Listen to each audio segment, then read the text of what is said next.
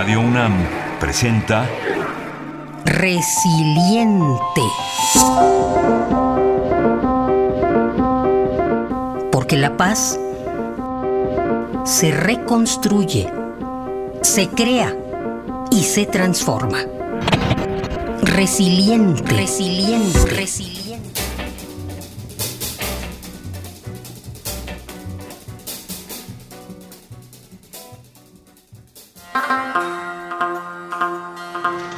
Two men approach a Pakistani school bus like this one, men with beards and a gun, a Colt 45. One of them climbs on the bus and asks a question Who is Malala? She doesn't remember what happened next, but her friend described the moment. He fired three, three bullets, and one hit you on the left side of, uh, of, of my head. I would have been doing like this. So I hide my face because there was gunpowder powder on my fingers. El 9 de octubre de 2012, las cadenas de televisión pakistaní transmitían la noticia del atentado contra una jovencita de 14 años, Malala Yousafzai. Pronto, el hecho daría la vuelta al mundo y la convertiría en un ícono de la educación para la infancia. Malala, educación para la libertad.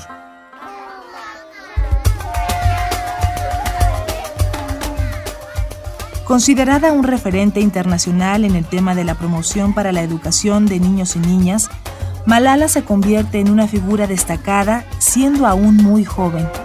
Luego del atentado a manos de la milicia talibán, se reactiva en Occidente la mirada sobre aquella región. El talibán es un movimiento político militar fundamentalista que opera en las regiones de Afganistán y Pakistán desde 1994. Una de las estrategias de este grupo es el reclutamiento de niños pequeños para entrenamiento militar y adoctrinamiento religioso de corte extremo. Entre las medidas impuestas por este régimen hay una serie de prohibiciones e imposiciones dirigidas específicamente a las mujeres. Las mujeres tienen anulados sus derechos civiles y políticos, así como actividades cotidianas como trabajar fuera de casa, conducir, transitar solas en espacios públicos o asistir a consulta médica sin la supervisión de un varón de la familia. Esta lista de prohibiciones incluye asistir a la escuela y participar en cualquier otra actividad que implique la presencia en espacios públicos.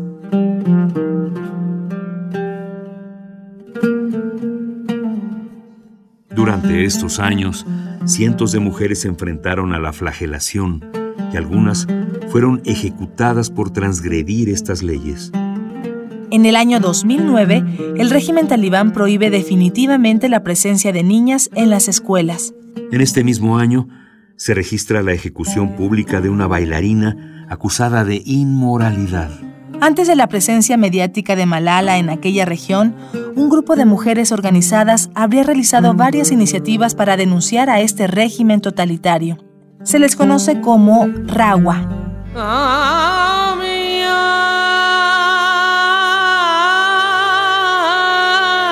Rawa es la Asociación Revolucionaria de Mujeres de Afganistán. Se formó en Kabul en 1977 como una organización independiente. Uno de sus ejes de trabajo consistía en la lucha por igualdad de derechos entre hombres y mujeres, así como el establecimiento de un régimen democrático y secular. Además de especializarse en labores de atención sanitaria, durante muchos años, el trabajo de esta organización fue la alfabetización de niñas y mujeres en los territorios que comprenden Pakistán y Afganistán. Estas acciones se llevarían a cabo durante más de dos décadas, antes de la aparición de Malala como figura pública. Es en este contexto histórico, social y político que el padre de Malala toma contacto con un periodista de la BBC de Londres, quien le propone contactar a una joven para publicar un diario por entregas a través de un blog y así exponer la vida cotidiana bajo el régimen talibán. Narra Malala en su libro autobiográfico.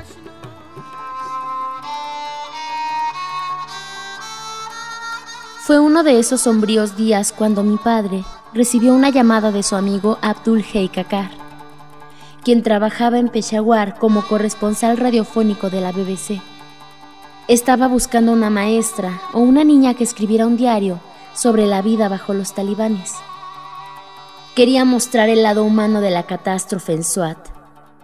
Al principio, Ayesha, la hermana pequeña de la señorita Mariam, se mostró de acuerdo, pero su padre lo descubrió y se lo prohibió porque era demasiado peligroso. Cuando oí a mi padre hablar sobre eso dije, ¿y por qué no yo? Yo quería que la gente supiera lo que estaba ocurriendo. Tenemos derecho a la educación lo mismo que tenemos derecho a cantar. El Islam nos ha dado ese derecho. Dice que cada niña y cada niño deben ir a la escuela. Nunca había escrito un diario y no sabía por dónde comenzar. Escribí sobre la escuela porque era el centro de nuestras vidas.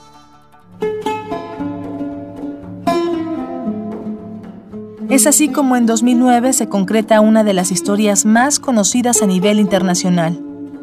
En el blog impulsado por la BBC de Londres, www.malala-yousafzai.com, Malala expresa desde la mirada de una niña de 11 años la vida cotidiana bajo el control de los talibanes. Impulsada y protegida por sus padres, Malala, bajo el seudónimo de Gul Makai, publica con mayor regularidad, documentando una serie de experiencias que ponen al descubierto las estrategias del régimen. Escribe.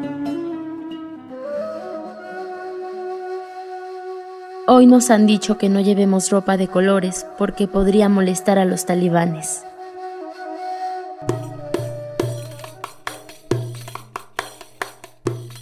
En este tiempo, las pocas niñas que asistían a clases escondían los cuadernos bajo la ropa.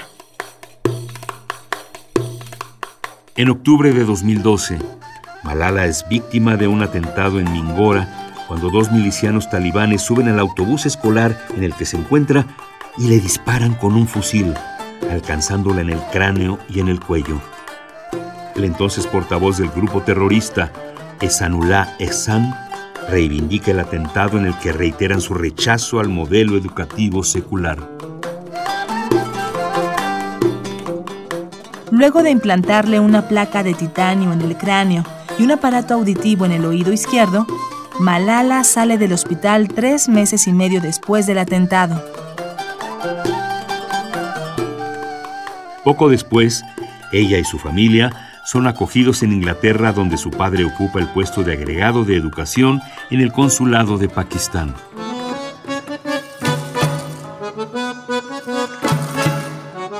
Para 2013, publica su autobiografía Yo soy Malala, escrita por la periodista británica Christina Lamb, en la que describe su vida antes y después del ataque. En este mismo año, es candidata al Premio Nobel de la Paz, lo que la convierte en la nominada más joven de la historia con solo 16 años. In my own village, there is still no secondary school for girls. And it is my wish and my commitment and now my challenge to build one so that my friends and my sisters can go there to school and get quality education and they get this opportunity to fulfill their dreams. This is where I will begin, but it is not where I will stop. I will continue this fight until I see every child, every child in school. Dear brothers and sisters,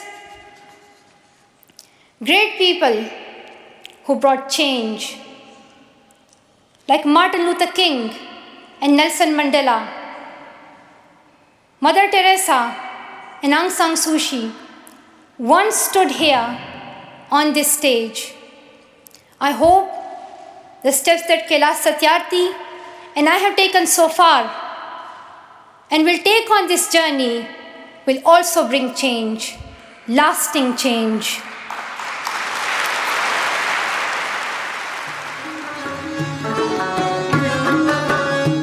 Para julio de este mismo año, la joven pronuncia un discurso en Naciones Unidas.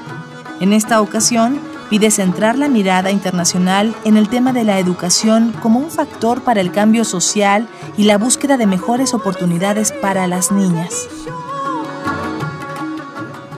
Pakistan is a peace-loving democratic country.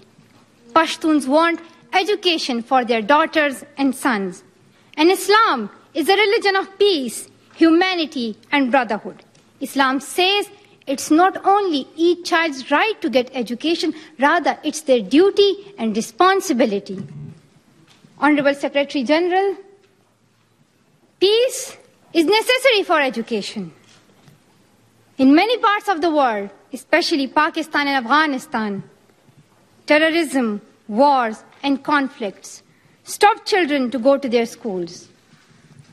We are really tired of these wars. Women and children are suffering in many ways in many parts of the world. In India, innocent and poor children are victims of child labor. A pesar de ser reconocida internacionalmente, Malala sigue siendo una figura controvertida al interior de Pakistán. Existe un amplio sector de personas que la consideran un producto de Occidente, mientras que para niñas y jóvenes de los sectores más desfavorecidos, Malala es un referente y un modelo a seguir.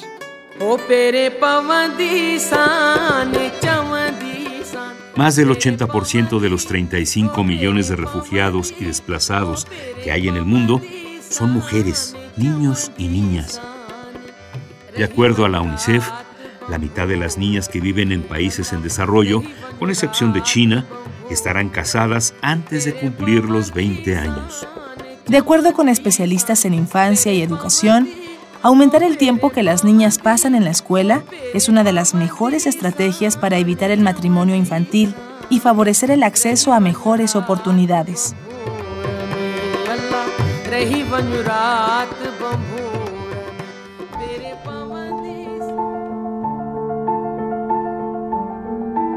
Si deseas ponerte en contacto, escribe a resilienteradio.gmail.com o a radio.unam.mx.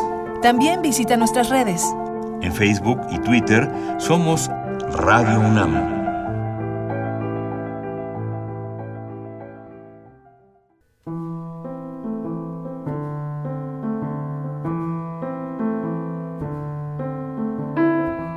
Idea original y guion María Teresa Juárez. Voces Juan Stack. María Sandoval. Araceli Madrigal. Controles técnicos Miguel Ángel Ferrini. En la producción de Arfaxado Ortiz.